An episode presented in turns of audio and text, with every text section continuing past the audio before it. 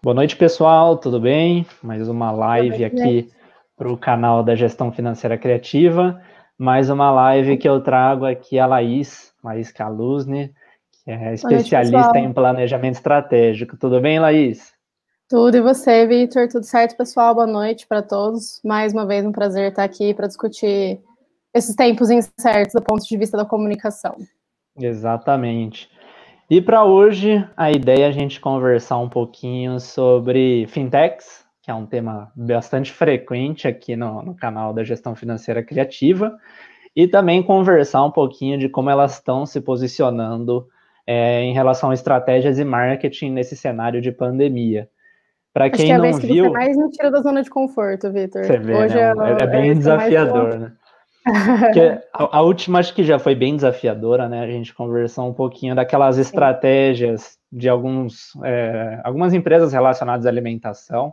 A gente falou aquela campanha da Heineken, da Estela, da Boêmia. A gente falou dos salões de beleza e dos maquiadores. Uhum. E a gente fez aquela comparação como as grandes empresas e as pequenas empresas é, atuavam naquele momento, né? Estamos hoje, dia 25 de maio, né? Já mais de dois meses de quarentena aqui no estado de São Paulo.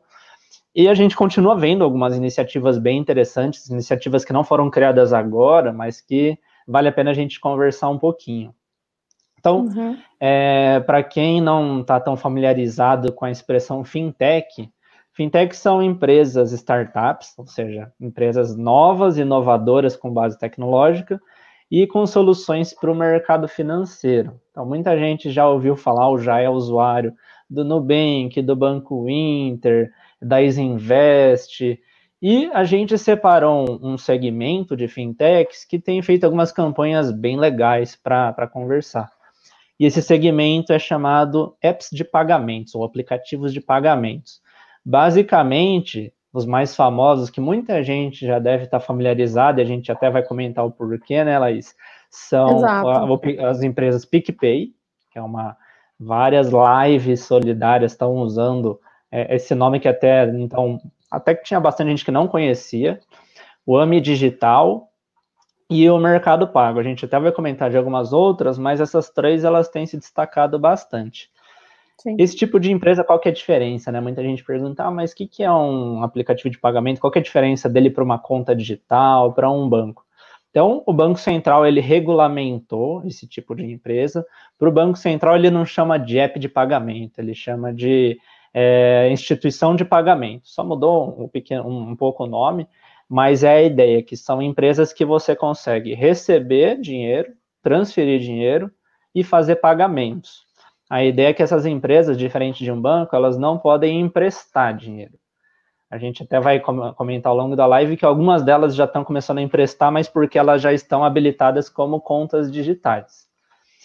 E aí, qual que é a ideia, né? Porque, porque claro, eu acho que é legal claro. a gente comentar que uh, o que eu. Uma primeira aposta que eu já faço, e acho que você tem até uma opinião um pouco mais embasada do que a minha, mas assim como toda como toda startup, né, as fintechs que são aí do ramo de, de financeiro, como você mesmo já disse, eu acho que toda startup vem para redefinir uma noção que a gente tem sobre algum velho hábito nosso. É, as, a, os apps de pagamento, né, as fintechs de pagamento, elas ainda não estão nesse estágio, mas eu acho que a gente pode já já é, começar a experimentar uma mudança muito grande no que a gente entende por pagamento e por forma de pagamento. Então, é, dando talvez um spoiler, o PicPay, que é um dos que a gente vai falar, é, ele já tem essa questão de apague seus amigos, divida conta no bar, pague uhum. na hora, você pode pagar o seu amigo com cartão de crédito. Então já é uma expansão de um conceito, né? Então acho que é legal o pessoal manter isso em mente quando a gente for falar que é, sempre que se fala de startup, e acho que especialmente de fintech, a gente acaba botando um pezinho no futuro invariavelmente. É muito difícil falar só do, do presente. É verdade, isso é. Às vezes as pessoas falam, né? Ah, mas isso é tão distante, será que pega? A gente vai ver que já está pegando. A gente vai falar por que, que é uma solução que nesse cenário de pandemia vai ficar cada vez mais forte. Uhum. E os números de clientes também, né? A gente vai apresentar para o pessoal ver que já é uma coisa bem, um movimento bem grande, né? Sim. A ideia geral dos aplicativos de pagamento, como o próprio nome diz, é um aplicativo. Então a ideia é ser tudo pelo celular. Então, você consegue cadastrar o seu cartão de crédito dentro desse aplicativo e fazer transferências para as pessoas sem precisar do cartão de crédito. Então, por exemplo, você vai num estabelecimento que aceita PicPay. Você esqueceu o seu cartão de crédito em casa. O que, que você pode fazer? Ver se esse estabelecimento ele é cadastrado no PicPay e pagar ele por esse meio. Ou por transferência para o usuário, arroba do estabelecimento, ou via QR Code, que a gente vai comentar também. Vantagem também que existe nisso, muitas pessoas às vezes falam, né? Ah, eu recebo tanto boleto e boleto tem que pagar tudo da conta bancária. Por meio desses aplicativos, boa parte deles você consegue pagar boleto pelo cartão de crédito, inclusive parcelar. Claro que se a gente for pensar um pouquinho em educação financeira, a gente tem que tomar cuidado também para não empurrar as coisas tudo para frente e se atrapalhar, né? Sim. Mas é uma solução bem interessante. Como a Laís falou também, se você tem amigos que usam PicPay, vocês querem dividir uma conta, você quer transferir dinheiro para alguém, é um caminho bem legal, porque muitas vezes pelo banco tradicional, a gente paga a taxa de transferência.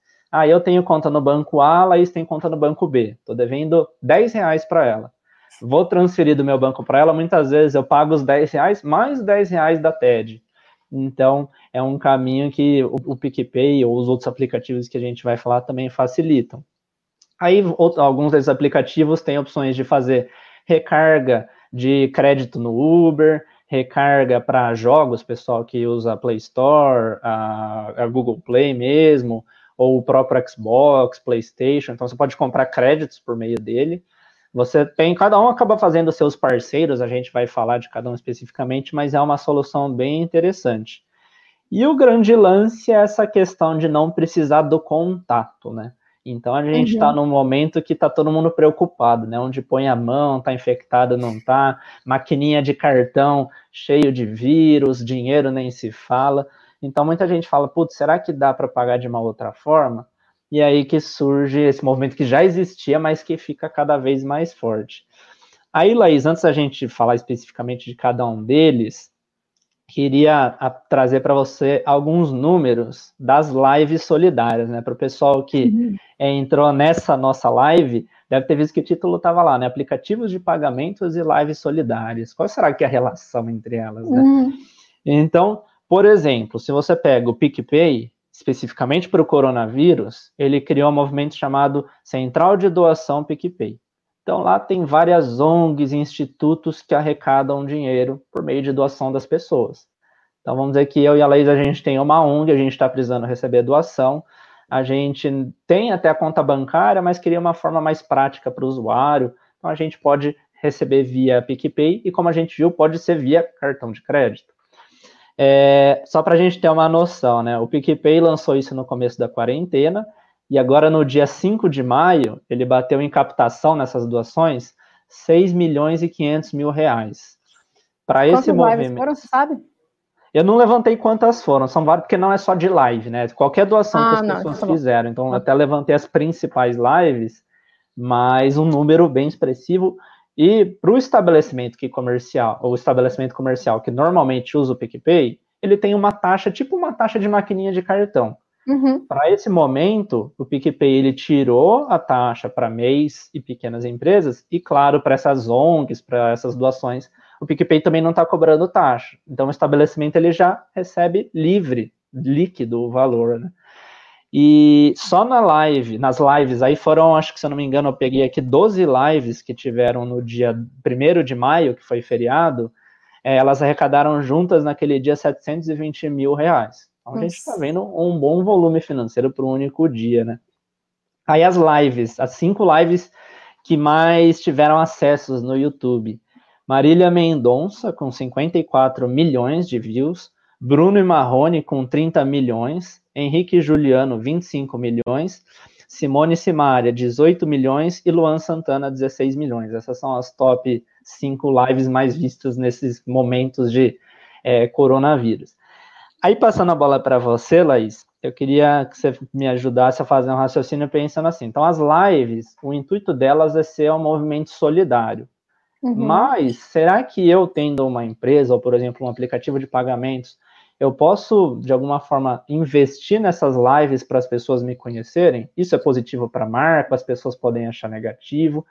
Como que você vê um posicionamento? Acho que você pode pensar tanto uma empresa qualquer, quanto um app de pagamento que ele tem a finalidade na live de receber as doações, né? Tá. É, você está dizendo investir numa live no sentido de realizar uma live nesses moldes com um artista? O artista vai realizar a live de qualquer jeito, né? Então, uhum. é, uma marca normal, vale a pena patrocinar esse artista para essa live?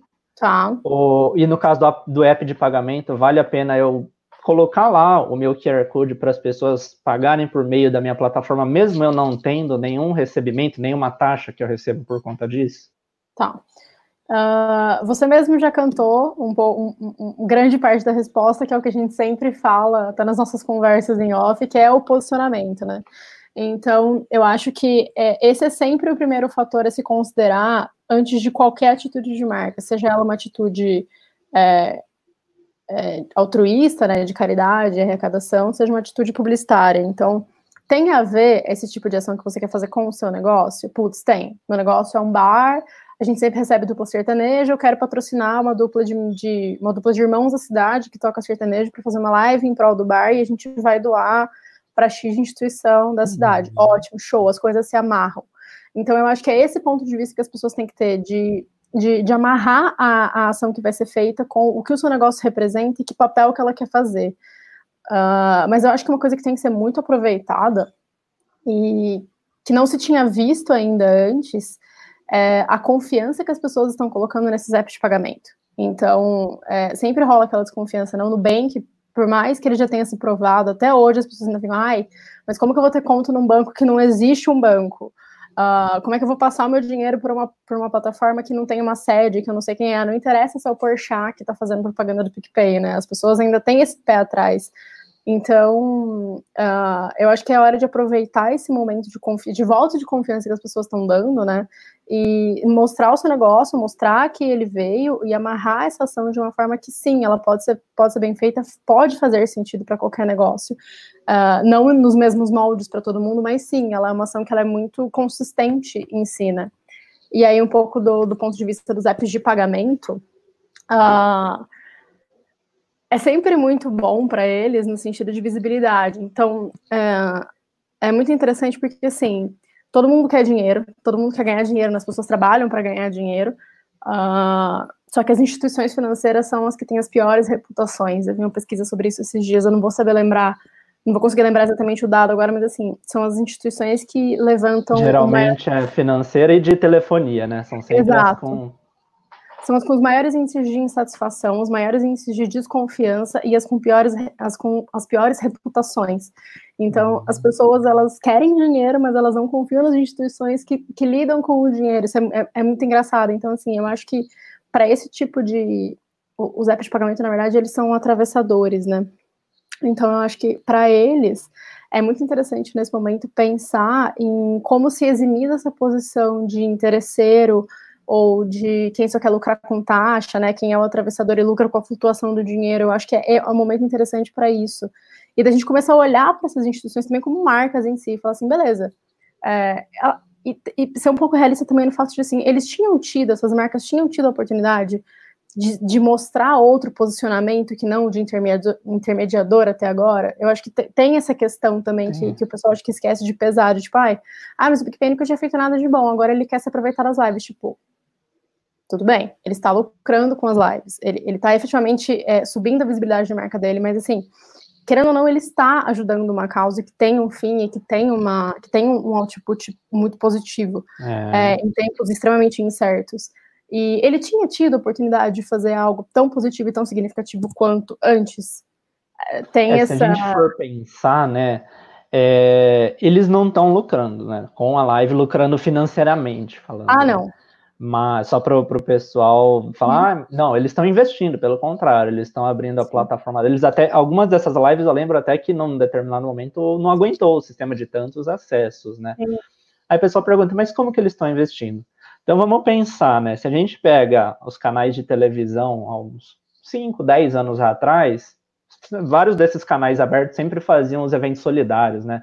É, Criança Esperança, Teleton, como que eram as doações, né? Número de telefone, 0300, 0800, tal, tal, ligava. Então, as pessoas, de certa forma, elas já estavam fazendo uma transação eletrônica do dinheiro. Ou elas uhum. faziam um depósito, ou era via cartão de crédito. Para quebrar essa primeira barreira, né? Porque você comentou muito bem, Laís, que já tem essa tendência natural da gente ir para os aplicativos, para as fintechs, ou mesmo as nossas contas bancárias, a gente já usa muito mais digital, né? Uhum. Mas ainda tem gente, principalmente gerações mais antigas, que mesmo o aplicativo do banco não gosta, prefere Sim. ir no banco, pagar tudo lá, sacar. Uma vez que você está vendo a live de um artista que você gosta muito, e você vê que a única forma de doar é lá abrir a câmera do seu celular e no QR Code apontar, baixar o aplicativo, se cadastrar e aí doar, então você está fazendo um gatilho para a pessoa pelo menos conhecer isso. Né? Se ela realmente quer doar, ela vai estar tá meio quase. É, é, o que a gente fala na psicologia econômica, né? É uma arquitetura de escolha. Você não está obrigando ninguém, mas se você quiser, você tem que ir por esse caminho.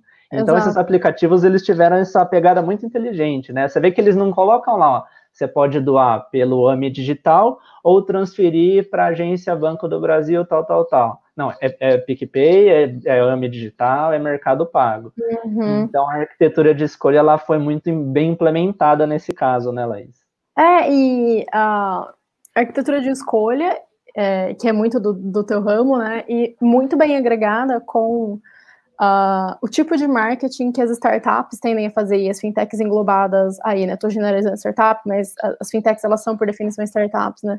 E aí eu acho que duas coisas sobre essa realidade. A primeira, a aparição da marca associada a uma marca mais forte, como a do PicPay associado a Marília Mendonça, por exemplo. Uhum. As startups elas são focadas em valuation, em se valorizar, é, em, em a marca ser cada vez mais valiosa e não necessariamente em ter lucro financeiro tangível de ah, uhum. X bilhões de lucro em tal trimestre. Você pode até falar muito melhor disso que eu. Mas esse é o foco. Pegar até o caso do Nubank é bem isso, né? O Nubank não tem lucro, mas o crescimento Exato. que ele está tendo é uma hora que quando ele começa a ter lucro, é um modelo garantido, né? Exato. É, e é aí, o tal do exponencial, né? Exato. E era o outro ponto que eu ia tocar. É, a partir do momento em que começa a ter lucro. Só que o que, que tem que acontecer antes do lucro? a retenção de usuário. E esse é, é, é, o ponto onde as startups, especialmente as, as digitais, focam, que é um, um, conceito que vem do growth, que a gente também discute bastante. Vi, é, o pessoal que tiver dúvidas, questionamentos, pode vir falar comigo depois sobre isso, mas uh, o growth é o estudo de como acelerar o crescimento da tua plataforma. Falando em linhas muito gerais e muito, muito básicas, mas é isso. E qual que é o começo de qualquer curva de crescimento? O usuário entrar em contato com o teu produto. Então, a partir do momento em que ah, essas plataformas elas facilitam ao máximo o acesso de novos usuários à plataforma que, com o QR Code, que é a coisa mais fácil do que você apontar o telefone para a tela e aquilo está resolvido. É, então, a partir esse é o momento mais difícil, porque dali para frente, é, todas essas plataformas elas já sabem muito bem, já tem muito bem mapeado como encantar aquele usuário, né? Então, é, é muito uma uhum. questão de acertar a mão, mas assim, conseguir que o cara entre é, que baixe o teu aplicativo, crie um login e faça uma operação, essa é, é o, por incrível que pareça, a tarefa mais difícil dessas, é. dessas fintechs e de qualquer mas, é, é, difícil com qualquer startup, mas com finanças é mais ainda, porque é aquilo Exato. que a gente tá falando, né? O digital ainda faz muita gente, ah, é novo, será que é sério? Mesmo a gente falando, o Banco Central autoriza, as pessoas ficam meio assim. É, Agora pegaram um pulo do gato, né? É, e você tem que fazer login, botar teu CPF, tem, tem um trâmite, assim, que, que eles não conseguem facilitar. Só que, assim, você quer ambiente mais aquecido do, do, do que isso, né? Então, assim, uh, comentários de live onde a galera literalmente está pedindo para voltar com o Waze, dizendo que se arrependeu de votar em XYZ candidato, porque a emoção daquele negócio tá tão à flor da pele. É, olha que poder que tem esse momento é. uh, em, em, você em uma marca conseguir criar uma conexão com essas pessoas, porque a gente também tem que dar voto de confiança que essas marcas não estavam sendo obrigadas a patrocinar aquela causa, apoiar determinado cantor com determinado motivo. Elas escolhem essas parcerias, mais ou menos publicitariamente, mas essas parcerias são escolhidas. Elas podiam estar patrocinando qualquer outra live que não tivesse uh, é, esse esse output mais positivo, mais altruísta. Elas podiam, e podia estar dando muito mais dinheiro. Uh, só que elas escolhem estar ali, elas escolhem apoiar aquela causa, aquele cantor e aquele movimento. Então, é isso que a gente tem que olhar também. E, é... e quando, acho que é legal também falar, né? Quando a gente fala live, claro, a gente trouxe as cinco mais vistas. Mas o PicPay ele pode ser usado por qualquer live. Eu gosto muito de rock, tem várias bandas no Brasil que fazem cover e acompanho. É banda assim, que não tem os 30 milhões de views do Bruno e Marrone, estão lá com 500 pessoas simultâneas. Mas eles também estão lá usando o PicPay.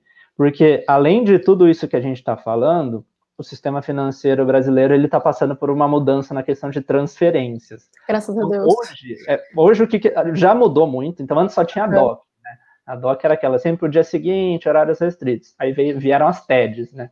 Então a TED ela diminuiu o, tempo que demora para transferir de uma conta para outra, mas ainda tem um delayzinho, uns 15 minutos, minutos vai, tem que ser em dia útil e até determinado horário. Depois disso fica só para o dia seguinte. A live, ela quer pegar as pessoas já na emoção, já transferir na hora, não correr o risco da pessoa agendar uma transferência bancária no sábado à noite, que está tendo a live, só que na segunda não foi consolidada porque a pessoa gastou o dinheiro. Exato. Então, com esses aplicativos de pagamento, já é simultâneo. É como se você estivesse passando o seu cartão num e-commerce, já vai diretamente uhum. o recurso. Já sai da sua conta e já vai para o estabelecimento, ou para a ONG, ou para a instituição. E o sistema financeiro, ele tá, essas, esses aplicativos de, de, de pagamentos, eles ajudaram e tá para novembro marcado para sair o Pix, que é o novo sistema de pagamentos brasileiro, que vai hum. muito nessa ideia de QR Code, transferências imediatas, 24 horas por dia, 7 dias por semana. Então, até o pessoal que está conhecendo ou já conhece os aplicativos de pagamento, cada vez mais as transferências vão ser feitas assim. Então, aí eu e a Laís estamos no mesmo ambiente, eu tenho que transferir dinheiro para ela. Ela abre o QR Code no celular dela, com o meu eu leio o meu, já transfiro do aplicativo para ela. Então, os próprios bancos vão usar um sistema parecido com esse. Então, é, é, uma, é um novo comportamento do consumidor cada vez mais forte.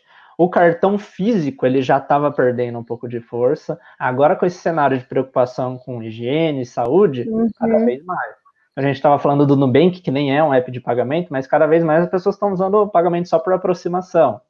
E a saiu vai... agora o dele, né? Antes não tinha, agora liberou né, a tecnologia de aproximação do telefone. Liberou. É, que algum, por exemplo, o Google, a Samsung e a Apple já tem, usam essa tecnologia, né? O NFC, que você só aproxima seu celular da maquininha de cartão. Então, é, gente, às vezes a gente vê nos filmes, né? O pessoal pagando sem cartão, pagando de alguma forma, a gente está caminhando para esse sentido, né? É. Então é um comportamento ponto, legal. Você tocou num ponto muito crucial, que é outra coisa que, querendo ou não, as startups, elas focam muito, que é, elas têm, elas têm que balancear muito bem entre querer mudar um comportamento, porque é isso que elas fazem, elas mudam paradigmas, mas sempre respeitando uma demanda e uma mudança de comportamento do próprio consumidor. Essas mudanças que elas propõem partem de tendências que o consumidor já vem mostrando, isso é muito importante é, a ordem dos fatores nesse caso ela altera, ela altera um pouco o produto. Ela altera. É, mas eu acho que assim, você tocou num ponto muito importante, Vitor, que é, é, desculpa, deu uma, deu uma travada que eu perdi. Que Até aproveitando só o comentário do Cleiton, né? A gente estava falando do, dos pagamentos por aproximação. Se você pega o Nubank hoje, ele tem o limite, né? 50 reais. Sim. Aí você tem que pôr a senha depois por meio de, já da tecnologia desse cenário que a gente está vivendo, eles devem aumentar os limites. Então é uma ah, é, tendência porque... cada vez mais forte, né?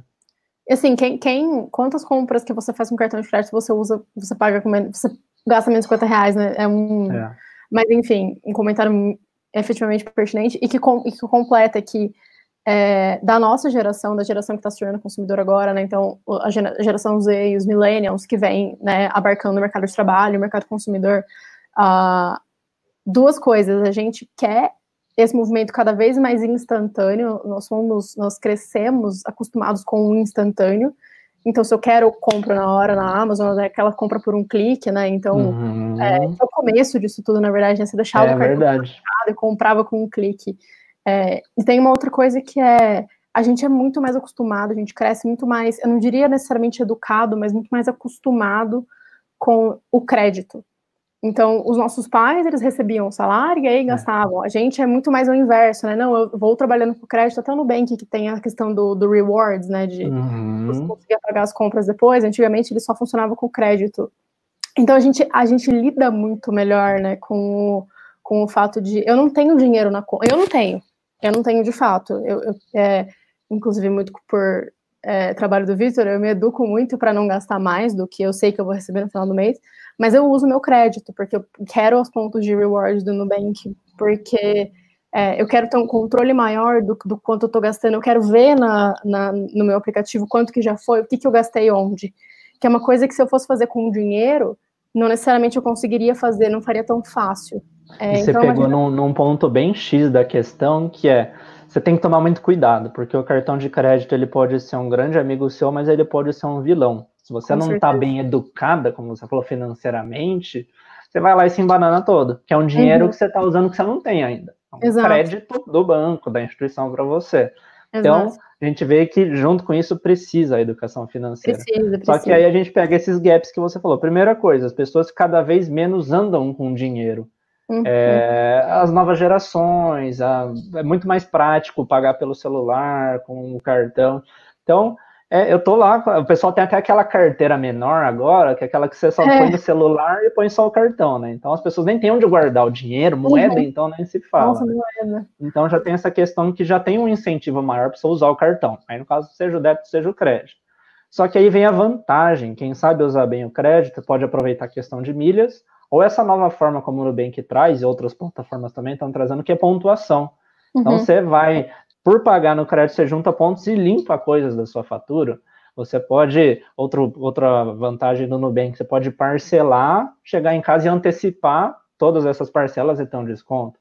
Então já tem essa tendência natural de cartão e cada vez mais celular, né? Uhum, exatamente. E é, só para complementar também, é, é, comportamento, é comportamento. As startups, elas prestam muito mais atenção em como o consumidor vem mudando do que a gente mesmo presta atenção no, no que a gente quer, né? Tanto que às vezes aparece um negócio, vira e mexe tem uma funcionalidade nova do Nubank ou do próprio PicPay, ou aparece uma startup completamente nova que te traz um negócio que você fala, cara, que negócio útil, e eu nunca pensei em pedir, mas é. facilita a minha vida em muitos níveis, assim, então, é, e eu não tô, não tô de forma nenhuma entrando na questão de monitor, monitoramento excessivo, nada, uhum. mas a, um dia normal nosso na internet deixa muito rastros e, a, e, as startups elas sabem usar isso de formas boas, de forma a entregar soluções, produtos, serviços que nos ajudam de fato. É, e é, é, o exemplo dessas uh, do, dos, dos, aplicativos de pagamento com as lives. É, é um exemplo disso, de, de, com que facilidade você conseguiria doar para uma causa que você apoia, você acredita, sem esses intermediadores né? Como que você conseguiria é. chegar tão fácil? Então tem esse, esse, esse, esse valor agregado que o pessoal às vezes também faz um pouco de vista grossa. Sim. E quem ouviu a gente até agora pode estar pensando, né? Mas legal os aplicativos de pagamento, mas eu não tenho cartão de crédito, então eu não posso usá-los. Pelo contrário, você pode adicionar recursos na sua conta, gerando um boleto gratuito e pagando em qualquer lugar, no seu banco mesmo para lá, uma lotérica. Então, no final das contas, vai funcionar também como uma conta pré-paga, né? Eu tenho créditos uhum. lá dentro, que eu adiciono gratuitamente e posso usar para pagar, para transferir. Ou, como a gente falou, o cartão de crédito. Então, ele não vai usar saldo nenhum para estar lá dentro. Você só vai estar com o cartão cadastrado e quando você usar a função pagamento pelo cartão, aí que ele vai lançar lá na sua fatura. Então, ele também flexibiliza isso fora que você pode receber de outras pessoas, né? Então você tem a uhum. conta tá zerada, alguém te transfere. Ou ainda, aí já começando a entrar nos, nos cases de cada um, Laís, uhum. por exemplo, o PicPay. O governo uhum. do estado de São Paulo estava com um dilema, né? Então as crianças da escola pública não estavam recebendo merenda porque não está tendo aula. Mas muitas famílias têm baixíssima renda e precisavam receber os recursos. Aí o governo viu que transferindo via banco ia ser mais burocrático, as pessoas não têm, às vezes, a conta bancária. Tem muito, a gente tem ainda no Brasil muito público desbancarizado, né? Então, o que, que o governo fez? Transferência pelo. Banco, né? é, no banco específico. Esses recursos são adicionados para uma conta PicPay. Então, a pessoa, mesmo não tendo conta, abre e recebe. Então, por exemplo, a gente está aqui em Campinas, o Cleiton sei que está lá em São Paulo, então a criança estuda num desses municípios aqui do estado uma escola estadual, foi comprovado lá que tem baixa renda, ela está recebendo um auxílio via PicPay. Então, repare que um órgão público está usando aplicativo de pagamentos para isso. Exato. É um ponto bem importante. É, a, o, o PicPay, já que a gente está falando mais dele, que vai ser o primeiro dos cases, por meio dele você também consegue receber o auxílio emergencial que o governo está dando para autônomos, é, microempreendedores individuais. Então, você pode receber por lá tem aquele processo, passa primeiro pelo aplicativo da Caixa, depois você pode transferir para lá. Uhum. Mas então também os aplicativos eles são uma alternativa para esse público desbancarizado.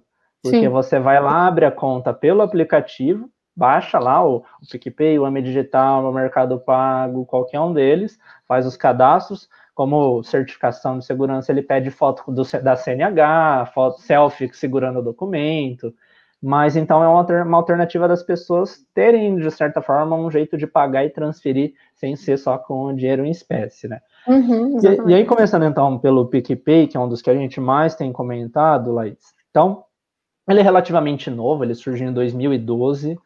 É, de 2012 para cá, ele, muitas coisas mudaram, mas ele também é, foi criando uma, uma, base bem sólida. Então, uhum. hoje, essa empresa tem 20 milhões de clientes. Para a gente ter uma noção do mais recente, pré-pandemia, ele tinha 13 milhões de clientes. Então, só nesse cenário de coronavírus, por conta das, das lives, de outros incentivos que ele fez, saltou para 20 milhões. Então a gente já vê um saldo, um salto bem, bem forte, né? Uhum. Antes disso, como você falou, ele já contratava famosos para fazer divulgação, já aparecia em programas, por exemplo, no Big Brother ele já estava lá patrocinando. Então já tinha iniciativas de marketing, mas diferente disso que a gente está falando das lives, né? Uhum. E hoje, por mês, ele movimenta nessas transferências, pagamentos, um bilhão de reais. Então, o volume financeiro que ele movimenta com 20 milhões de clientes. Claro que nem todos são ativos, né? Nem Quanto todo falou? 20, 20 bi? 20 milhões, 20 milhões de clientes, um bilhão de reais por mês movimentado um entre de... os estabelecimentos. Então, a gente vê que são números bem expressivos, né? Só e em são... taxa, você fez essa conta? Não fiz a conta, mas se for pensar por aí, olha lá, você pode chegar em valores bem expressivos, né? Em número de estabelecimentos cadastrados que aceitam receber via PicPay, um milhão e meio de estabelecimentos. Cafeteria, restaurante, bar e por aí vai. Então o PicPay ele, ele tem oferecido a conta que ele chama de PicPay Pro. É para o estabelecimento. Vai funcionar como se fosse uma maquininha de cartão, só que sem ter a maquininha, né? Uhum. O cliente que tem PicPay pode pagar o estabelecimento. Se o estabelecimento é PicPay Pro, o cliente não tem que pagar taxa nenhuma e o estabelecimento ele tem uma taxa que gira em torno de 1,99,2% na transação, que é uma transação no crédito. O, as maquininhas de cartão na operação crédito, muitas delas cobram mais que isso. Então é até uma alternativa mais barata para o estabelecimento. Agora, se você está transferindo para um estabelecimento que não é comercial, não está nessa conta Pro, alguns casos você vai ter essa taxa quando você faz via cartão de crédito. Então aí ah. os usuários também vão ter algumas taxinhas para contas não Pro. Se eu não me engano, é para acima de 800 reais. Então vou te transferir mil, ele cobra lá uma taxinha na transferência. Ah, não, mas a pessoa está pagando no crédito, né? Então é, é uma Exato. opção que ela tem. Aí temos alguns pontos, né? Então, eu posso fazer pagamento nos estabelecimentos, eu posso transferir entre pessoas e usuários, como eu falei, eu, posso fazer as recargas, recarga de celular, recarga de crédito no Uber, por aí vai. Eu posso pagar contas, pagar os meus boletos, ou com o saldo que eu tenho em conta, ou com essa modalidade de cartão de crédito. E muitas vezes eu tenho o tal do cashback, que é o dinheiro de volta. Eu faço o pagamento no estabelecimento que tem PicPay, 1, 2, 3, 4% do valor da compra me volta como saldo PicPay. Com o saldo que eu tenho lá, eu posso sacar, então tem uma parceria PicPay Banco 24 horas para você sacar, ou eu posso deixar lá para colocar em outros lugares. E o dinheiro rende, então o dinheiro ele está rendendo 100% do CDI, então é um saldo que eu tenho lá, tudo. Já é melhor do que a poupança. É melhor que a poupança, é similar do Nubank, por exemplo. Sim. Então, a gente vê que o PicPay, ele já vem nesse movimento crescente. E aí, Laís, eu queria que você pensasse nesse case PicPay, como que foi essa transação, né, das campanhas naturais de marketing, né? Então, contratar celebridade, estar tá num grande programa de televisão, os anúncios no YouTube. Como que uma empresa pode ter essa sacada de, putz, vamos participar das lives? Vamos ser a plataforma de recebimento da live? De onde que eu tiro essa ideia para um negócio que eu tenho? Uh, eu acho que a primeira coisa, também para deixar muito claro para o pessoal, você já sabe disso, que você já cansou de eu ouvir, de ouvir eu falar, na verdade, mas assim, uh, nenhuma grande sacada publicitária vem do nada. É, por incrível que pareça, os publicitários, eles são super criativos, eles são sobre aquela coisa super Mad Men e tal, tem as inspirações, mas é, voltando, o PicPay, ele está num contexto de startup, ele está num contexto em que é, é uma empresa que, por definição, está sempre devendo, não está dando lucro e está buscando reter usuários. Então, são, é, são empresas que olham a exaustão é, para hábitos de consumo, para tendências de consumo, para o que os usuários deles estão falando, é, o PicPay ele demorou muito para acertar a mão em, em publicidade, tá? Isso é, isso é fato, Victor, porque assim, os caras, há quantos anos eles estão com o Porsche como garoto propaganda? Eles vinham crescendo, mas com certeza, se você pegar essa curva, uh, em nenhum momento ela foi tão inclinada, né, tão exponencial quanto ela está agora, porque, na minha opinião, uh, e eu vou dar uma opinião antes de, de dar um fato, né, na real, é que eles não tinham acertado a mão porque eles não tinham realmente achado a necessidade, uh, ou eles não tinham conseguido mostrar muito claramente que eles resolviam a necessidade do público deles que eles estavam se propondo. Uh, eu acho que essa, é, a, a, vantagem do PicPay sempre foi o instantâneo, sempre foi na hora ou sob demanda. Uh, e se você pegar as propagandas anteriores, elas sempre ficavam muito, em, sempre em torno daquele negócio, ah, não, pague seus amigos, não sei o que tal. Tudo bem, beleza, mas assim, sempre haviam muitas outras opções para fazer isso. Então, assim, ah, eu sempre pude transferir para as pessoas na hora pelo Nubank, eu sempre pude uh, pagar para um amigo e depois esperar ele receber. Não era aí que estava uh, o, o, negócio. E eu acho que o que aconteceu, essa sacada deles veio deles darem uh, um passo para frente na direção certa. Então, provavelmente eles já tinham feito uma série de testes e percebido que eles estavam perto, que a questão era o instantâneo, mas o instantâneo faltava um motivo para esse instantâneo. Então, quando eles conseguiram essa associação com demandas sociais muito mais palpáveis, é, o patrocínio da live é o meio para fazer isso. Uhum. O final é justamente a doação. Então, as pessoas elas não estão dando dinheiro ali. Claro que o fato da Marília Mendonça, do Lua Santana, apoiar aquela causa traz mais gente, mas as pessoas não iam doar só por causa disso, ou não iam ser tantas pessoas que iam doar só por causa disso. Então, o PicPay achou o que ele tem que conectar. E ele tem que conectar pessoas com vontade com causas com necessidade. Ele achou isso. É, e, e veja eu... se faz sentido, né? Só para você adicionar nessa sua reflexão. Eu vejo que, assim, até então, mesmo com o Porchat, todo esse pessoal, o principal público é o público jovem. Geração Z, gerações é. mais novas. Só que eu acho que eles tinham esse grande dilema, né? Como que a gente entra nos outros públicos? Uhum. Eu vejo que assim, eles devem ter, por isso até que acho que eles foram para canais de TV, horários nobres, programas bem assistidos, porque o público estava lá. Só que o público não tinha aquele incentivo, né? Por que, que eu vou baixar isso? Já tenho minha conta bancária, tudo. É. Eu acho que a, a live, ela foi, ó, para fazer isso, você só faz via aplicativo. Então agora você uhum. tem que baixar isso. Então, Exato. Então acho que até isso ajudou muito até eles chegarem num novo público que talvez eles estavam procurando. Né? Sim, com certeza. E ajudou, na verdade, eles a mostrarem a real proposta de valor deles, que é praticidade e instantaneidade. Eles, eles conseguiram mostrar isso, porque assim, o Porchat passou não sei quantas propagandas, quantas variações da mesma propaganda, falando, se você transferir para o seu amigo, ele recebe na hora. A propaganda tinha uma mega introdução, até chegar na mensagem, o cara já tinha se perdido, já tava rolando um comentário, nossa, o Porchat fazendo propaganda do PicPay, ninguém ouviu o que ele falou. É é, que era o que importava. Então, assim, timing é uma coisa que faz muito, muito, muita diferença na, na propaganda também, aqui sendo um pouco mais publicitário. Mas é, eles conseguiram falar o que interessa para o público de um jeito que o público conseguiu absorver. Se você transferir agora, você não precisa ter saldo, você transfere do seu cartão, vai cair na hora na conta da causa. Show. Galera, vocês não têm conta, tudo bem. Abre um, se cadastra no aplicativo que hoje, mesmo para a população mais economicamente carente, é muito familiar, um cadastro no aplicativo. Graças a Deus, essa digitalização está chegando. Então, assim, é só um cadastro no aplicativo. Você vai receber o seu dinheiro, você não vai precisar ir abrir uma conta no banco, caixa 24 horas, você consegue fazer o saque. É... Então, você está dando na mão de alguém que está efetivamente precisando muito daquilo. Uhum.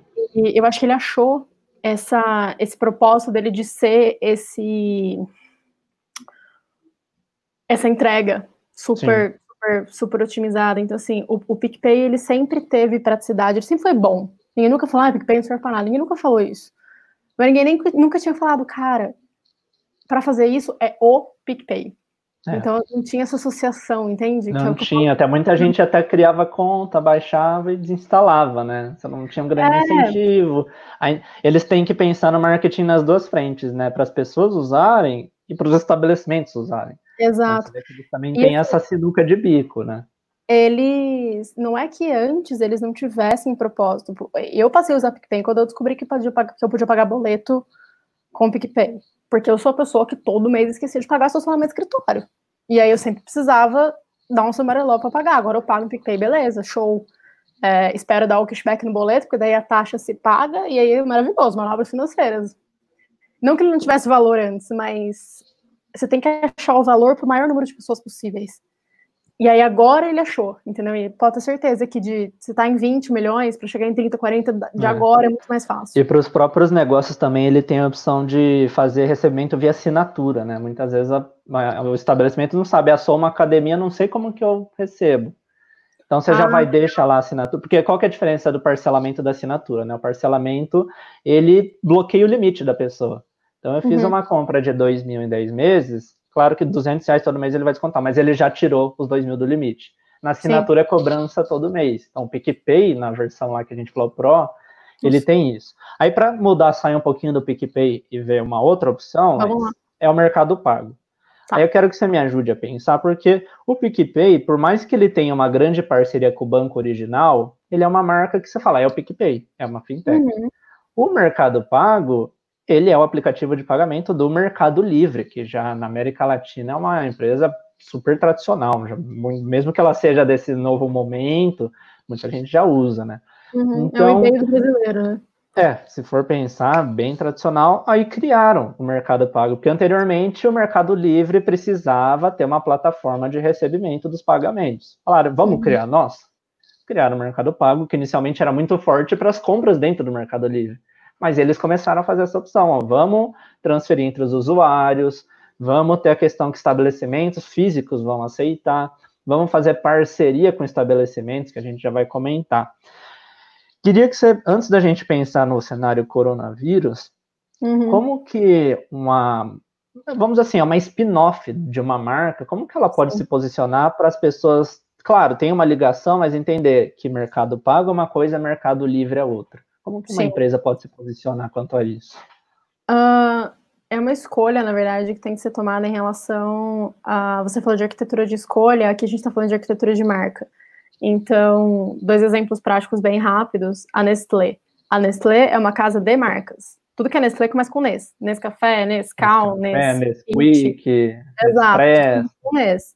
É, essa é uma arquitetura de, de, uma casa de marcas. E aí a gente ah. tem casas com marcas, como a Unilever que são Sim. várias marcas independentes, você pode ou não saber que ela é da Unilever, é. uh, do grupo Unilever. Então, o Mercado Livre optou por ser uma casa de marcas e ele lançou o Mercado Pago. Esse é o primeiro movimento. É...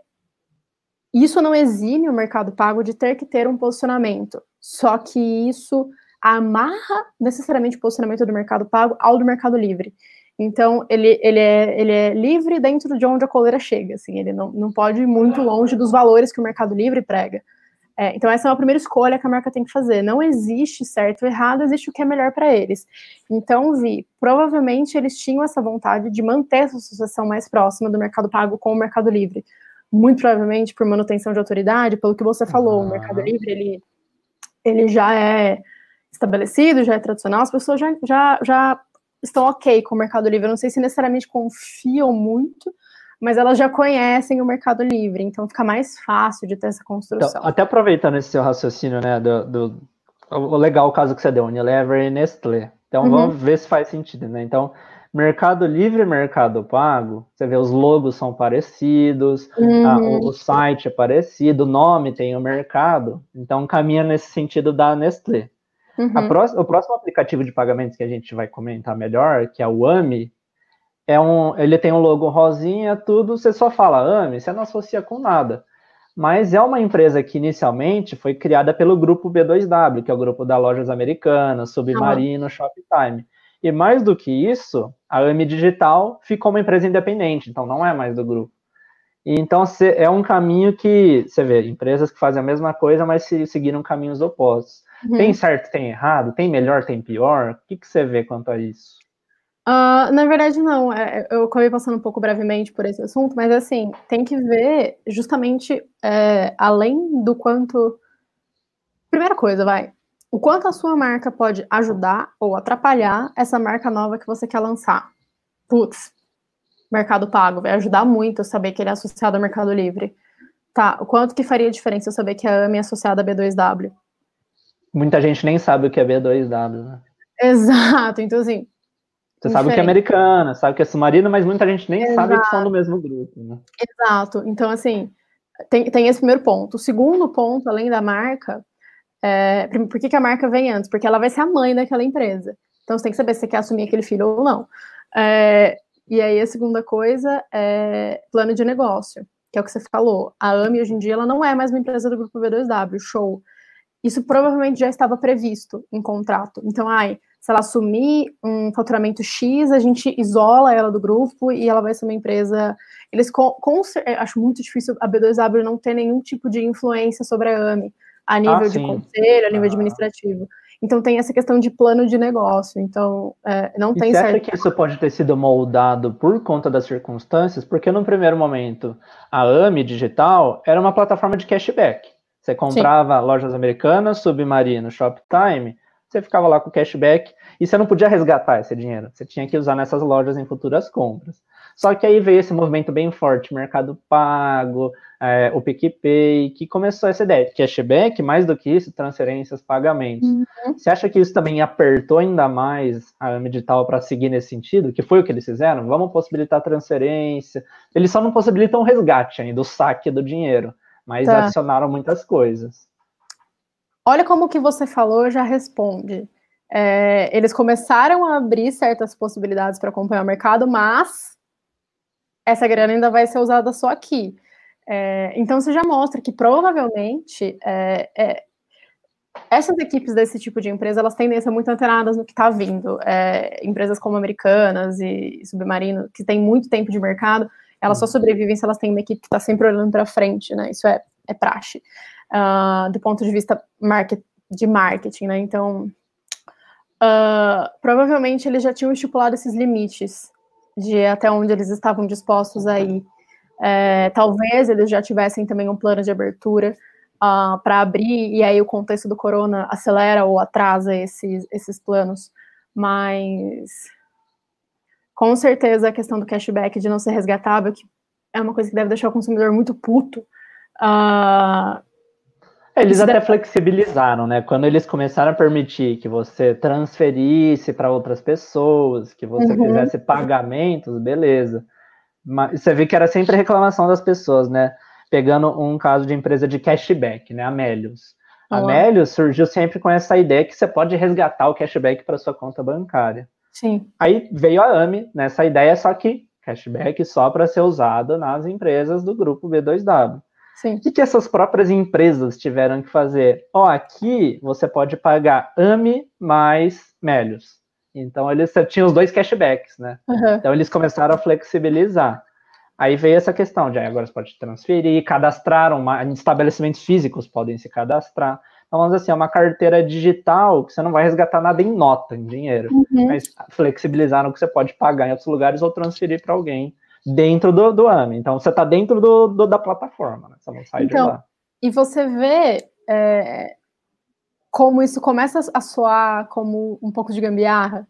Porque, assim, com certeza eles têm uh, um plano de negócio, eles têm desenhos muito claros do que eles querem. Ou não, né? Mas eu tô dando um voto de confiança que eles têm desenhos uhum. muito claros, muito bem estabelecidos do que eles querem, não querem, permitem e não permitem. Tendências especialmente quando elas estão num, num, num, contexto de aceleração, como a gente tem vivendo com o Covid, é, colocam negócios e colocam a si mesmas à prova. Então a gente está vendo um monte de tendência que não, não, não tá indo para frente. Uh, e a gente está vendo um monte de coisa que está sendo acelerada cada vez mais. Então, um exemplo super extremo, mas que é um pouco mais do meu ramo de atuação, agricultura, agricultura regenerativa era uma coisa que ninguém botava fé, que era não, é, é muito good vibes para ir para frente. e tá vindo super à tona, especialmente nos países como a Europa e tal. É, então, o que está acontecendo é que, assim, essas tendências, esse, esse conceito de celeridade está colocando esse modelo da AMI, colocou em prova, e eles devem ter tomado muita empurrada interna para começar a ter essas flexibilizações. Só que o que acontece? Por uma falta de um posicionamento de, de marca um pouco mais firme, eles não sabem dizer não ou não sabem dizer sim. Você percebe como assim, ah, não, mas flexibilizou aqui, flexibilizou ali, tá, que tá, tá valendo? Tá, mas olha a, a, a big picture, né? Olha de fora.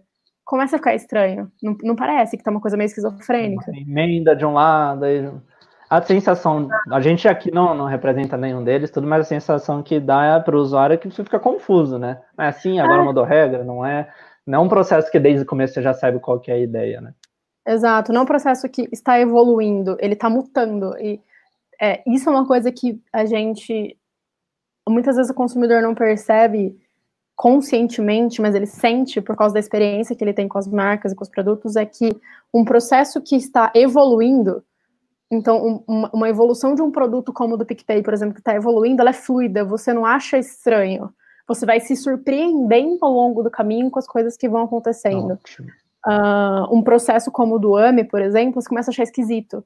Ele não é fluido. Então, isso é um processo que está mutando. É, tem essa diferença. E isso, a papagaia do, do posicionamento, mas isso se reflete muito no posicionamento de marca muito bem estabelecido. Sim. O PicPay sabe o que ele quer fazer a marca do PicPay tem uma personalidade. Você olha, você sabe que aquilo é do PicPay. O Fábio Porchat falando X frase, por mais que eu não acho que, funcione, mas isso é uma opinião, você sabe que ele tá falando do PicPay. Aquela, o PicPay, a, a vinheta, é. você sabe, ele é amarrado. Agora do AMI. Eu posso já ter interagido com uma série de coisas do AMI e eu não sei dizer. Eu não olho pro AMI e tem uma personalidade. Até o It do Itaú, que é pequenininho, você olha e você sabe que é o It. É. Então, percebe como as coisas vão virando um Frankenstein, assim? Vai tendo. Só para a gente fechar o mercado pago, então a gente comentou um pouquinho dessa relação com o mercado livre, né? É, para estabelecimentos, ele tem algo muito interessante também, que é o link de pagamento. Então, eles estão até focando Sim. bem nessa ideia do coronavírus, que muita gente não vende online, agora está tendo que vender. É muito estranho uma loja de passar uma conta bancária para transferir.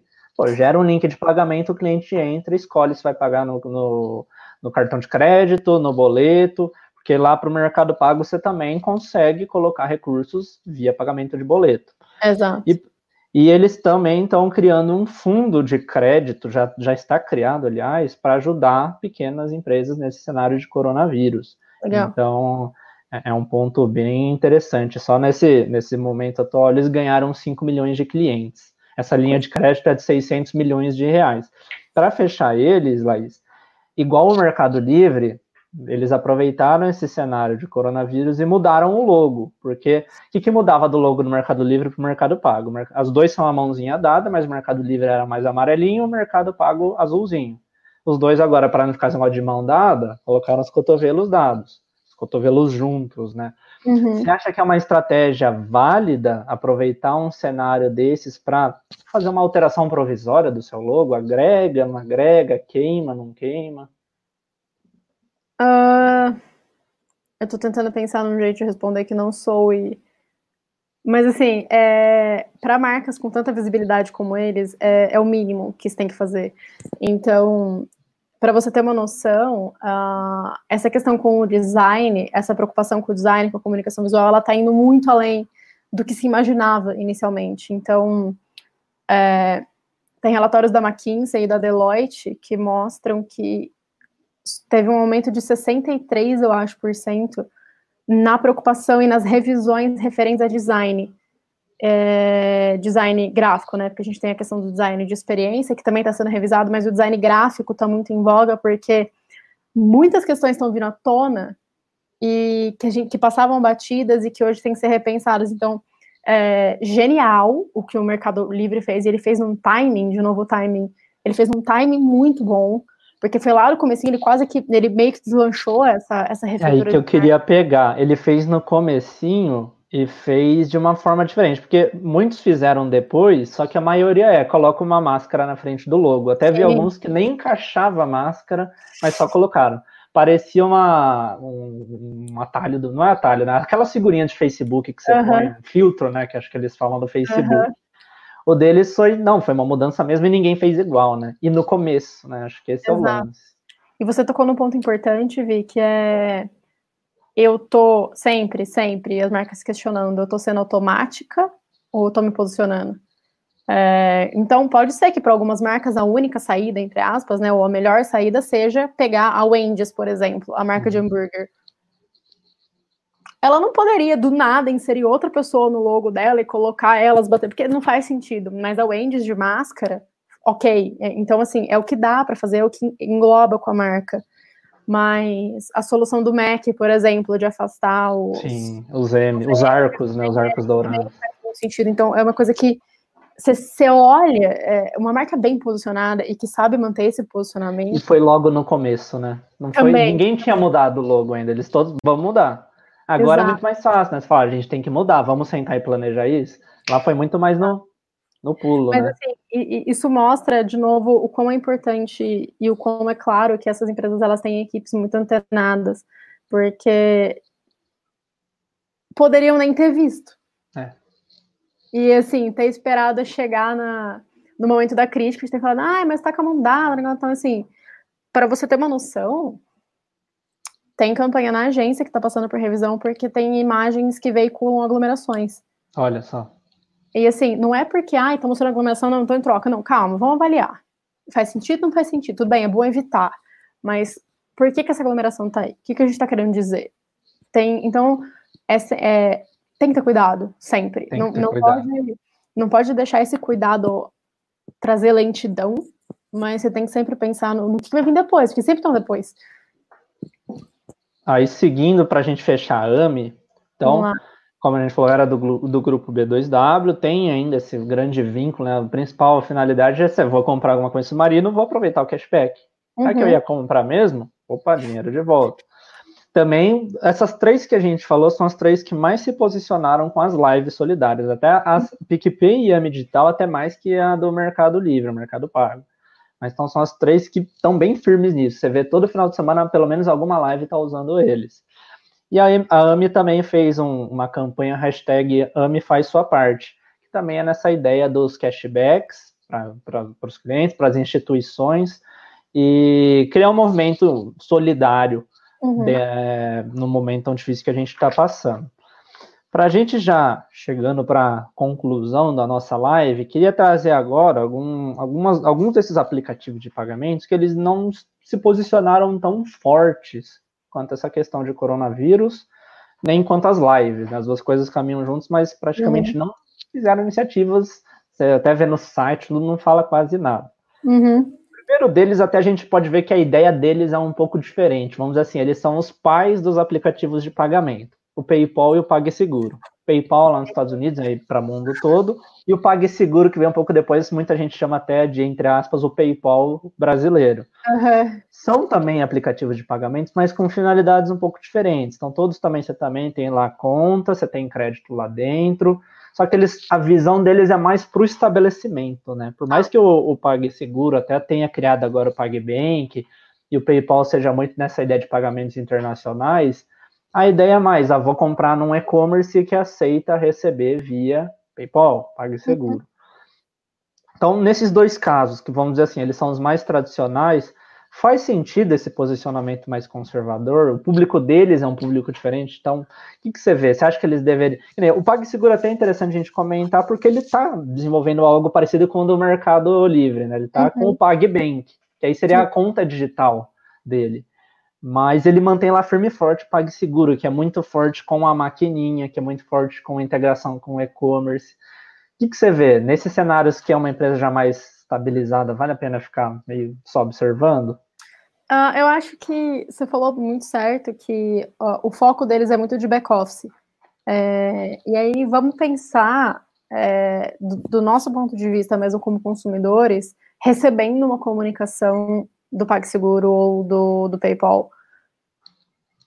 Não orna muito, então eu acho que eles devem estar fazendo movimentos muito mais é, rebuscados e agressivos, entre aspas, no back-office com os parceiros deles.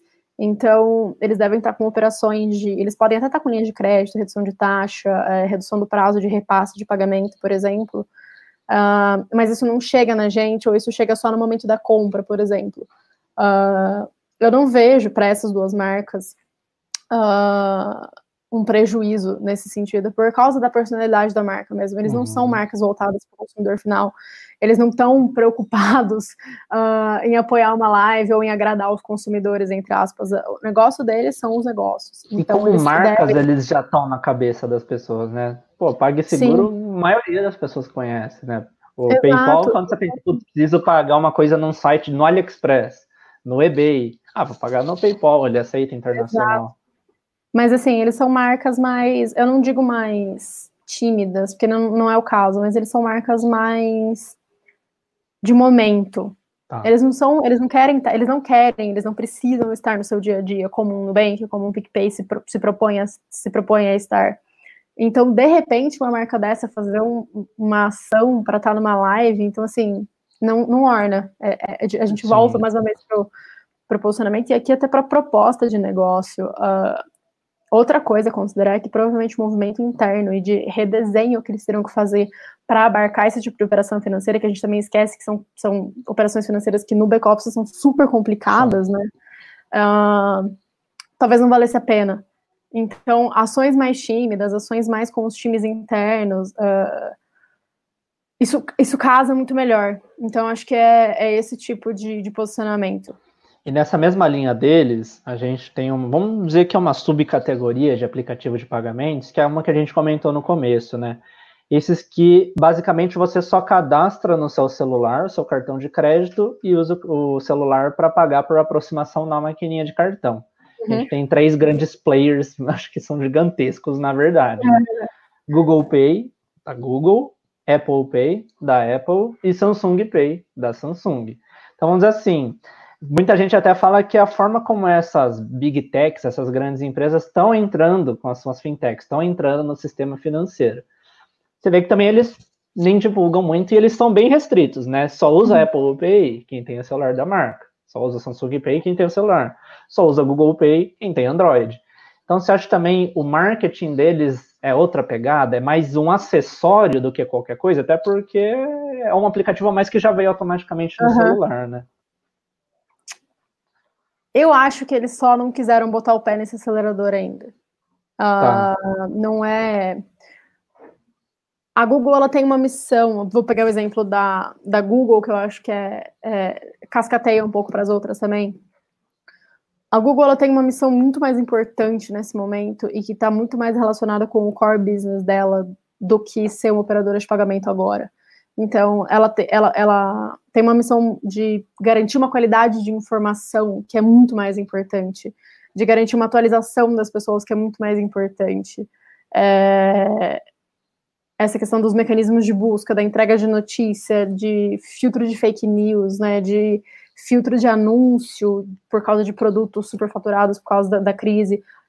Essa missão dela de continuar sendo uma fonte confiável de busca e de entrega de informação é muito mais importante, muito mais relevante e é muito mais relacionado ao que as pessoas esperam dela do que se ela estivesse fazendo melhorias no Google Pay. Então, olha assim, é, se do nada a Google chega pra gente e fala assim, ah, olha, o Google Pay agora você recebe doação. Tá, tudo bem, é, é útil, é relevante, mas assim, com a quantidade de outros players que se tem nesse mercado e com tudo isso que ela tá fazendo em relação à informação, o que, que você, você não olha pro Google e fala, putz, o Google Pay é genial. Ainda não. Pode ser que um dia sim. É como eu falei, eles estão colocando o pé nesse meio, né? Muita gente fala, ele, os big techs entrando no, no sistema financeiro. Então, eu acho que assim, é questão de tempo, logo eles terem o banco digital deles, eles terem os sistemas próprios, né? Mas é, é, bem interessante. E a gente tem, parecido com o PicPay, com a AMI, com o Mercado Pago, a gente tem um case que é bem peculiar, que é o da hum. Recarga Pay. Ah. O CargaPay é, uma das, é um dos primeiros aplicativos de pagamento, mais desses que a gente estava comentando, tipo o PicPay e tal. Não, como a gente falou, PagSeguro e PayPal já são mais tradicionais, mas é uma pegada um pouco diferente. Uhum. Recarga Pay era mais esse, você vincula seu cartão, você paga as suas contas, então é quase que uma conta bancária, né? Uhum. Eles surgiram em 2009 e foram a primeira, foi a primeira fintech que chegou no, na Play Store, na lojinha de aplicativos da Android, a alcançar 10 milhões de downloads.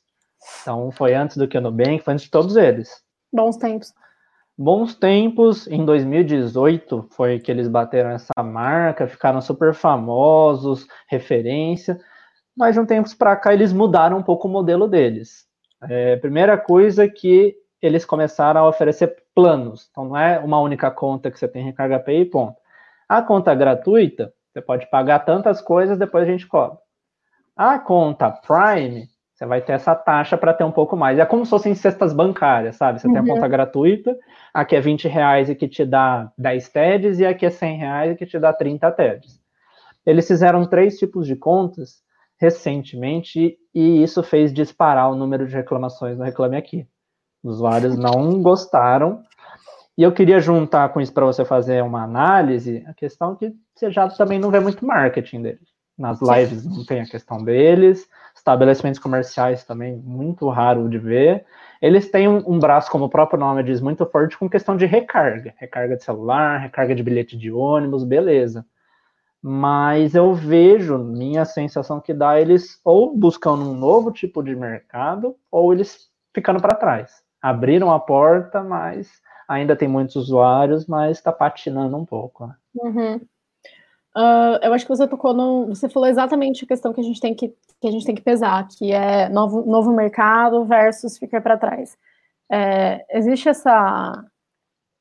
Uma maldição, um, um, um, fenômeno, vai, que a gente analisa no mundo do marketing, que chama o, a maldição do estabelecido, que é marcas muito grandes que se consideram intocáveis é, e que de repente entra um novo player do mercado, desbanca aquela marca e começa a fazer o que ela fazia muito melhor e provavelmente muito mais barato ou de forma muito mais ágil. É, e a maldição estabelecida é achar que ele é intocável. É, pode ser o caso do Recarga Pay, uh, até porque 2018 não é tanto tempo atrás. Se a gente for pensar dois anos atrás, é a minha aposta mais forte, que ele achou que ele tinha feito alguma coisa que ninguém ia conseguir fazer e foi, foi se deixando levar. E outra coisa, pensando até em comportamento, né? Você pensa, 2009 ainda muita gente usava celular pré-pago. Não tinha essa necessidade de fazer sim, recarga sim. de celular. A gente estava começando a ter internet no celular eficiente, acho que 2008 começou o iPhone e tudo. Então, o pré-pago ele era muito comum. Você sim. vê que até o nome da empresa e o logo tem lá o celularzinho recarga. Uhum o público, ainda tem muita gente que tem o, o, o pré-pago, mas eu vejo que é um público que não é tanto o público das fintechs. Da fintech é mais o plano controle, o Sim. aplicativo. A gente acabou de ver o Banco Inter lançando a linha telefônica deles de celular. Sim. Então, acho que pensando um pouco no público, e isso que você estava comentando, né? Eu acho que tá ok, não me adaptei, não vi quem está surgindo. E, e aí, como é que fica? Aí minha sensação, quando eles começam a criar essa ideia dos planos, a minha sensação que dá é a sensação oposta que os bancos estão, os bancos digitais estão fazendo em relação ao banco tradicional, é tirar a tarifa. Uhum. Eu quero ter uma conta sem anuidade. A sensação Exato. que dá, ah, para eu ter que usar, poder usar mais serviços do, do Recarga Pay, eu vou ter que pagar um fixo todo mês. Sim. Então, o que, que eu vejo? A gente está fazendo uma análise sem estar lá dentro, né? Exato. Mas talvez eles queriam sair desse modelo que a gente estava falando de startup exponencial para dar aquele passo para o lucrativo. Tem um fixo todo mês de taxas. Talvez. Só que eles ainda são fintech. Eles não são, que nem a gente vai falar daqui a pouquinho, o Itaú com o IT. É outra coisa. Uhum. Será que isso não pode ser um tiro no pé? É, eu acho que é, é, difícil opinar, que nem você falou, é difícil opinar sobre um modelo de negócio de algo que a gente está completamente de fora. A gente está de fora. Tem pouca informação. Mas eu acho que uma outra opção que talvez pode ser que tenha acontecido, que vai um pouco de encontro no que você disse, é eles podem ter tentado abarcar dois do, dos opções, ou um novo mercado, então, por exemplo, se eles começassem a migrar de recarga de passe para pagamento com aproximação do celular, que é uma, uma tendência que a gente está tendo nos metrôs, por exemplo, do cara pagar o metrô com a identificação uhum. facial da Apple. Uh, seria uma opção, ou. Me perdi. O, eles até para pegar, né? A aproximação eles não têm, mas o QR Code eles até usam. Uhum. Mas aí o que eu vejo, né? O estabelecimento comercial ele tá vendo muito mais o PicPay, o Mercado Livre, Sim, o Mercado Pago.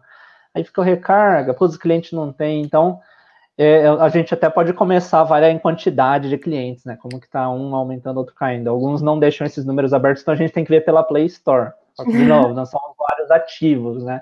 Uhum. Mas você pensa, eu, estabelece, eu vou lá contratar o PicPay, é taxa X, e já é mais famoso, beleza. Se o Recarga Pay tem a mesma taxa, eu vou lá no mais famoso. Então, é, eles precisam pensar o diferencial, né? Naquele momento, Exato. a recarga era diferencial. E agora, Exato. como que eles ficam? Mas a impressão que me fica é que eles perderam vários bondes um atrás do outro. E. Eles abriram a estrada, pavimentaram tudo, mas eu vejo que o pessoal agora está ultrapassando, né? É, eles não. Então, é, inauguraram a estação e esqueceram de subir no trem. É, então, acho que é, é, a gente observar. Claro que daqui a algum tempo a gente pode estar vendo uma revolução. De novo, reforçando, a gente não representa nenhum deles, a gente não está indicando, a gente só está fazendo uma análise por fora dos modelos de negócio, né? Exato. E aí sim, para a gente fechar a live, Laís, é, tem vários outros aplicativos de pagamentos. Eu deixei na descrição do vídeo um link para um vídeo aqui do canal da Jeff Criativa com alguns desses aplicativos. Eu deixei um link para o artigo lá no blog da, da, da GF Criativa, que eu deixei também explicando. E também, só para relembrar, deixei também o link para o download do e-book que nós fizemos juntos, se o pessoal quiser baixar. Rapidinho, existem mais os principais players que a gente ainda pode pôr nesse meio dos aplicativos de pagamento. O It, que você já pincelou um pouco, que é do Itaú. Você uhum. vê que é uma pegada parecida com a do Mercado Livre, é uma empresa muito sólida, até muito mais tradicional e sólida, que criou uma pegada mais jovial, que o logo é bacana, é gratuito e é IT, é nome que lembra Itaú, né? Uhum. Então, é algo no mesmo sentido lá do Mercado Livre? Cara, eu acho que ela, ela é até um pouco mais ousada do que, do que o Mercado Livre, porque do que o Mercado Pago, né, no caso, porque o, o IT, ele, ele se exime totalmente do, do Itaú. O Itaú faz comunicações a respeito do IT, mas o IT não, não se valida em cima da autoridade do Itaú. Isso é muito corajoso uh, de uma marca tão recente fazer. Mas eu acho que um outro ponto também, e eu, é por isso que eu acho que ele é tão esperto, o Itaú tá pisando no próprio calo.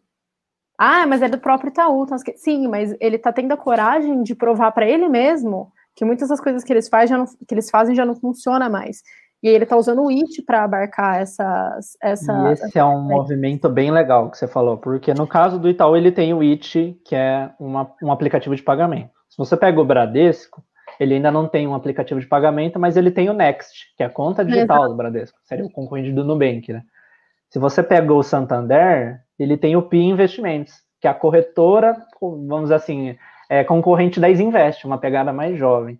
Então. Eu vejo que em todos esses casos, os bancos já estão super cientes que as fintechs cada vez mais fortes, principalmente para o público entrante, público mais novo. Uhum. O, a pessoa ela pode abrir conta no Itaú, ela pode abrir no IT. Só que veja assim, o jovem vê o IT tudo no celular, prático, sem taxa, layout bacana, vou abrir lá no IT. Pronto.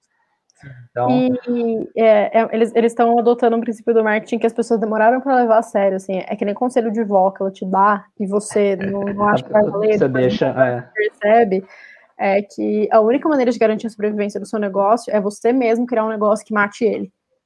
Sim. Então, esse é, é até o, o, próprio Bradesco, ele já comenta que a ideia dele é tornar independente o Next. Igual a gente estava falando do B2W com o AMI Digital, a ideia é tornar eles independentes, né? Então, é um caminho que todos eles podem levar. E nesses casos, né? Então a gente está falando, o Bradesco com uma conta digital, o Itaú com um app de pagamento, Santander com uma corretora digital. Você acha que eles chegaram a pensar em comprar algum desses aplicativos, alguma dessas fintechs que já estão consolidadas? Você acha que uma barreira pode ter sido preço ou você acha que ele já falou, não, a gente consegue desenvolver aqui dentro, vamos fazer e vamos criar uma nova marca? O que, que você acha? De novo, a gente está de fora, né? Uhum. O que, que você acha que. Porque eh, tá, a gente não está vendo muito os bancos comprarem fintechs, um ou outro caso. Sim. A maioria está criando concorrente para o que já tem, né? Eu acho que se tentaram. Uh, tentaram uma vez e não deu certo, mas a minha aposta, eu acho que eu coloco mais fichas no fato de que eles estudaram muito o modelo de negócio e é inegável, inegável, que ninguém entende mais de mercado financeiro do que banco. porque banco dita o mercado financeiro. Então, assim, eu acho que eles devem ter. É, eu acho que com certeza o maior trabalho que eles tiveram foi admitir todas as falhas que as fintechs estavam cobrindo. Acho que esse é o mais doloroso para qualquer negócio. Estou fazendo merda aqui. Show. Quem tá resolvendo? PicPay. O que, que o PicPay tá fazendo? Ah, tá fazendo assim, assim, assim, assim, assado. Show. Dá pra gente fazer? Ah, e aí é, as fintechs estão para os bancos como os núcleos de inovação estão para as grandes empresas. Uhum. A Unilever, a 3M, a, a Apple por um tempo ficou assim, depois ela incubou, mas essas são grandes empresas que os núcleos de inovação são fora, para que elas não fiquem nas amarras da empresa. Então, é... é... é bem interessante isso que você falou também, porque se a gente pegar o Itaú tem o Cubo, que desenvolve sim, fintechs lá dentro, startups. O Bradesco tem o InovaBra. O Santander também, eu não lembro de cabeça o nome, mas ele também tem um tipo uma espécie de incubadora aceleradora. Sim. Então você vê que eles resolveram um monte de gente está nascendo a partir daí, várias fintechs. Nesses casos que a gente falou, todos são fintechs que o próprio banco criou. Uhum. Mas tem várias delas que nascem, só que aí o banco fala, ó, tal fintech foi incubada aqui no, no, no é. clube.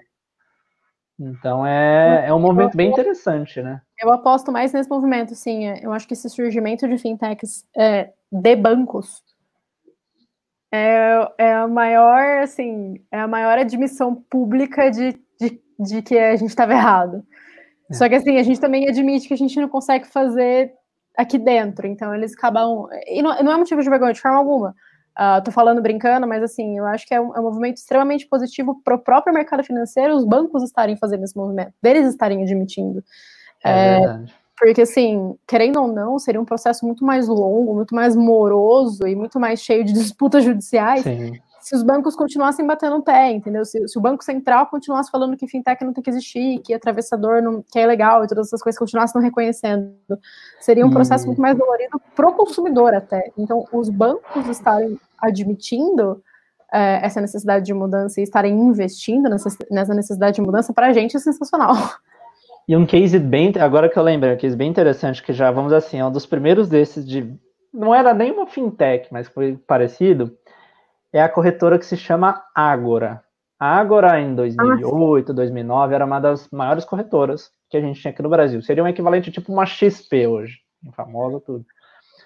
Ah, naquele momento, o que, que o Bradesco fez? Um, abocanhou a Ágora. Mais do que isso, criou uma identidade bem Bradesco mesmo. Então, o mesmo logo que o Bradesco usa, ele criou, deixou em cinza para a Ágora. Só que aí as pessoas começaram a achar que agora ficou com cara muito de Bradesco, não gostaram das taxas e surgiram as concorrentes. Surgiu a XP, a Invest, a Rico, a Modal, foi indo, né? Então o Bradesco estava até pouco, atrás, pouco tempo atrás com uma corretora com um pepino na mão, né? Cada, hum. vez, cada vez menos gente na Ágora, as pessoas nem lembravam o que era, até o próprio Bradesco parecia que escondia, sabe? De uns tempos para cá, o Bradesco mudou a identidade da Ágora, fez lá um layout mais legalzinho, moderninho. Começou a divulgar forte no próprio aplicativo do banco, ó, a gente tem a investimentos via Ágora, lá como destaque. E voltou a colocar anúncios no YouTube, anúncios na TV, falando Ágora. É, esse é um caso que você vê como tentar reerguer uma coisa que era de sucesso, foi para um possível fracasso, então tentando trazer. É difícil avaliar também, porque eu acho que esse é o tipo de situação que as questões internas mandam muito mais nas decisões tomadas do que as questões internas. Então, pode ser questão de contrato, pode ser algum tipo de amarra judicial, pode ser aporte inicial feito. Tem uma, uma eu acho que esse tipo de, de situação que você descreveu, ela é o tipo de situação que cai no colo da comunicação resolver mas é o tipo de situação que está mais fora da alçada possível da, da comunicação e do marketing, porque é basicamente comunicação tentando é, chamar atenção para um lado em que não é onde está o problema. E é por isso que fica um pouco esquizofrênico do jeito que você falou assim, ai, super anunciado, anuncia fusão, e aí some, e do nada volta, e não tem uma explicação, e você fica tipo. É que nem aquele teu amigo que te deixa no vácuo três dias, assim, você nunca entende por quê, ele volta como se nada fosse. É, é então, assim, Uh, eu acho que é o tipo de questão que a gente precisa avaliar para além da comunicação. E eu acho que é um, até um modelo que você vê, os bancos começaram a evitar, né? Abocanhar uma coisa. o Itaú tentou algo não igual, mas parecido com a XP. O próprio uhum. CAD não é deixou, é eles só compraram uma parte. Mas você vê, mantém a identidade. Uhum. Ou a própria XP comprando a, a, Clear, a Rico, você vê, manteve as outras Sim. empresas. Então, é acho uma, que é, é para a gente observar. financeira do que de, de negócio, né? É. é uma coisa muito mais relacionada ao mercado. Sim. Aí acho que vale uma menção rosa para o RapPay. É um modelo, vamos dizer assim, ele é parecido com o do Mercado Livre com o Mercado Pago. Sim. é o aplicativo de pagamento da Rap. O estabelecimento pode receber por meio dele e as pessoas pagam e ganham pontos. Então, acho que é um ponto interessante. Cellcoin, que é um também tem alguma coisa a ver com o Cell, ele é interessante. Aí eu acho que ele tem um modelo parecido inicialmente com o do Recarga Pay, mas acho que uma grande sacada que ele deu é que você pode ganhar renda extra. Se você vender uma passagem de ônibus, você ganha comissão. Se você vender crédito de celular para alguém, você ganha comissão. Então ele ficou até uma, para esse momento, inclusive, de dificuldade financeira, uma Sim. opção de renda extra, né? A gente tem o Code Money e o Payly, também, todos eles nessa linha de aplicativo de pagamento. E o último é o IQ Contas, que é um pouquinho diferente também. O IQ Contas é mais para deixar como se fosse tudo em débito automático no cartão de crédito. Sim. Ah, todo mês eu esqueço de pagar a conta de água. Eu não consigo deixar em débito automático no meu banco. Por meio de IQ Contas, o seu cartão de crédito fica cadastrado e todo mês vem na sua fatura o pagamento dessas contas, né? Exato. Então, assim, é para mostrar algumas dessas dos principais players desse meio de aplicativo de pagamentos. A gente viu que eles têm diferenciação entre eles dos serviços que eles oferecem e mais do que isso na estratégia de marketing deles, né, Laís? Exato, exatamente. É, é, é, um mercado ainda muito inexplorado, né? A maioria, a maioria das fintechs, desculpa, que a gente conhece, elas estão brincando ali no mesmo no mesmo miolinho, né? Então, assim, eu acho que é, esse, esse borbulhar é um, é um primeiro sinal de que estão começando a ver que o mercado financeiro é muito maior do que do que elas estão do que o lugar onde elas estão brincando e mais importante do que isso, ui, desculpa, mais importante do que isso é a gente ainda não entrou com as fintechs no ponto de ressignificar processos de, e de ressignificar conceitos da nossa vida financeira. O Nubank timidamente faz isso, já, já, já traz alguns conceitos, né, de você no controle do seu dinheiro e tudo mais, mas assim, eu acho que ainda tem muito tabu da relação é. que a gente tem com as instituições que vão ser quebrados e eu acho que é aí que eles estão chegando agora. Com certeza. Estouramos até um pouquinho o tempo de live, né? Tava previsto uma hora, mas quando o papo é bom, fica assim mesmo. Tá mas queria agradecer todo mundo que acompanhou, que mandaram as dúvidas e os comentários, pessoal agradecendo. É, como, como, as outras lives, vai ficar no YouTube, essa, uhum. para quem quiser, entrou no meio, tudo acompanhar. E queria mais uma vez te agradecer, Laís. Acho que é sempre um papo que a gente aprende, tanto nós e pra trazendo também para o pessoal as novidades, né? Eu que agradeço mais uma vez a, o convite aí, é, a atenção do pessoal, as interações e aguardem os próximos. Aguardem os próximos. próximos Pessoal, uma ótima noite a todos. Até a próxima. Tchau, tchau, gente.